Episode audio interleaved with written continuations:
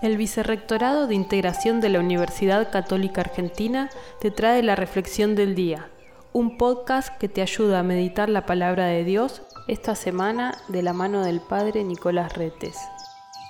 En este jueves 22 de julio celebramos a Santa María Magdalena y el texto del Evangelio tomado de San Juan capítulo 20 nos relata cómo María Magdalena se hace presente allí en el sepulcro del Señor y no lo encuentra a Jesús, claro, porque está resucitado.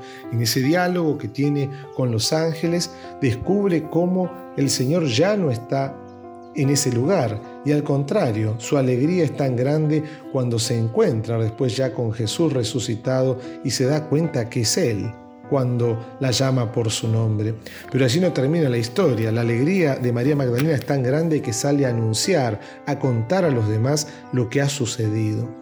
La alegría de la resurrección es el centro de nuestra fe, que tiene que ser predicado y anunciado siempre, en todo momento, incluso en aquellos que son más difíciles en los momentos de dolor, de sufrimiento, de prueba. Que la resurrección de Jesús siempre sea el centro de nuestra vida y el motivo de nuestra verdadera predicación. Que tengas una linda jornada.